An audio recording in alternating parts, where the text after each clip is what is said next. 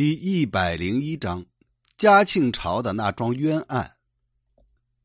四川、湖北、陕西三省的教徒头目虽然大多被灭掉了，但是剩下的余孽还不少。阿勒登堡、德楞泰又到处去追杀，直到嘉庆七年冬天才全部清除干净。嘉庆帝祭告了御陵，高宗陵又进行了一番广泛的宣传。封阿勒登堡为一等威勇侯，德楞泰为一等济勇侯，都是允许世袭的。此外，又兼职太子太保、御前大臣。乐宝被封为一等伯，明亮被封为一等男。从这儿以后，实施了大裁军，被裁掉的士兵，有的无家可归，有的没钱生活，部队发的军饷都被层层克扣。所以，经常有士兵抢东西的现象。又经过阿勒登堡和德楞泰一年的南征北讨，这才平定。从白莲教开始作乱，到最后平定，一共用了九年时间，花费的钱财竟然超过两亿两白银，杀死的教徒多达几十万，士兵和民兵的伤亡更是无法统计。嘉庆帝军事紧张的时候，还非常励精图治、思虑周详。但是等到天下太平了，内外的官员都来歌功颂德，嘉庆帝也觉得自己了不起，开始骄傲自满起来。以后过个生日、嫁个女儿、立个妃子，都要搞个大阵仗，花销很大。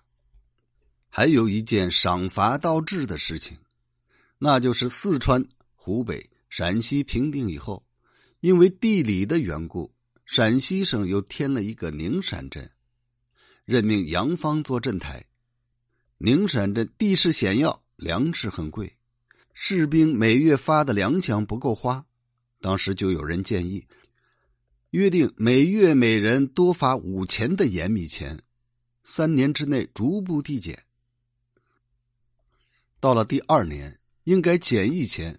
每人发四钱的盐米钱，但是布政使朱勋就以没有得到上级命令为由，全部听发了两米钱。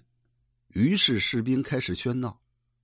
恰好陕西提督杨玉春奉旨进京，宁陕总兵杨芳调任提督，副将杨之镇驻守宁陕镇，就把喧闹的士兵不问是非，全都抓来狠揍了一顿。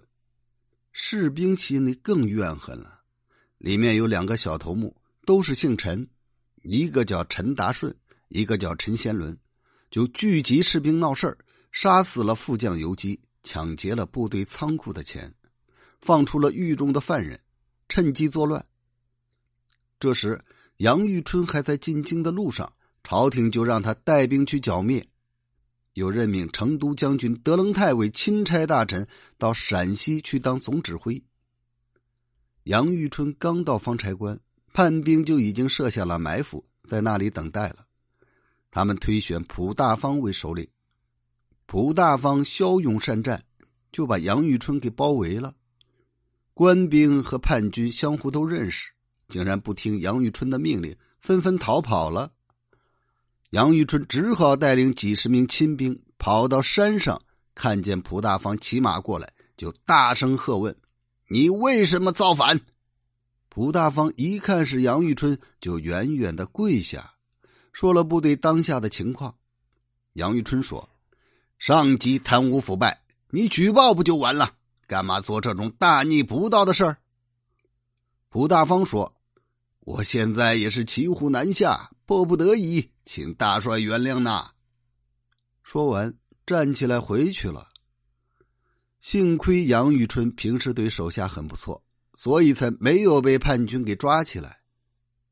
这时，杨芳也已经赶过来支援了。杨玉春就和他商量。杨芳说：“这帮叛军都是身经百战的，又不是乌合之众，要想消灭他们可不容易呢。而且官兵打了九年仗。”所受的创伤还没有恢复，何况以前都是自己人呐，自己人打自己人都没有士气了。听说叛首蒲大方见了大帅，仍然远远的跪下磕头，我的家属也都是蒲大方给送回去的。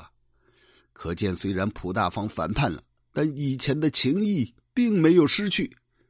还是我去劝劝他，如果蒲大方愿意归降，事情就迎刃而解了。杨玉春非常高兴，就让杨芳去招抚蒲大方。杨芳去了蒲大方的军营，看到军营防守森严，跟着去的随从都吓得战战兢兢，请杨芳回去。杨芳说：“如果苍天保佑生灵。”就肯定不会让我死，何况我是为了和平而来，就算是死了也没什么遗憾。你们如果害怕，我一个人去就行了。于是就甩了一下马鞭，一个人进去了。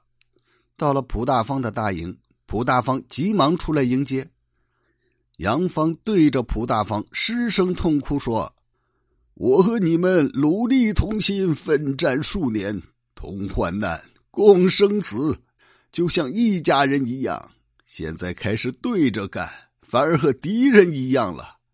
我实在不愿意你们就这样被灭族，请你们先杀了我吧，免得让我看到你们的惨烈下场。蒲大方等人听了这话，心里顿生感激之情，就说：“我们这些小兵怎么敢冒犯镇台大人？”大人真心相待，我蒲大方也是有良心的人，不是感觉不到，就是怕朝廷不会放过我们呐。这可怎么办？杨芳说：“如果你们真心悔改，我就到钦差大人那儿全力求情。我们要生同生，要死同死，要犯罪也一同犯罪，肯定不会让你们独自承担的。”蒲大方到这时候也忍不住感激涕零，声泪俱下的说：“大人就是我的再生父母，我如果再不知好歹，恐怕老天爷也容不下我了。”当下就对众人说：“我现在已经悔改了，情愿听镇台大人的。镇台让我活，我就活；镇台要我死，我也甘心死。要是兄弟们不以为然。”悉听尊便。众人齐声说：“愿意跟随杨大人。”杨芳见叛兵都愿意投降，就说：“既然大家都愿意跟随我，这可太好了。但不知道领头作乱的人在不在这里呀？”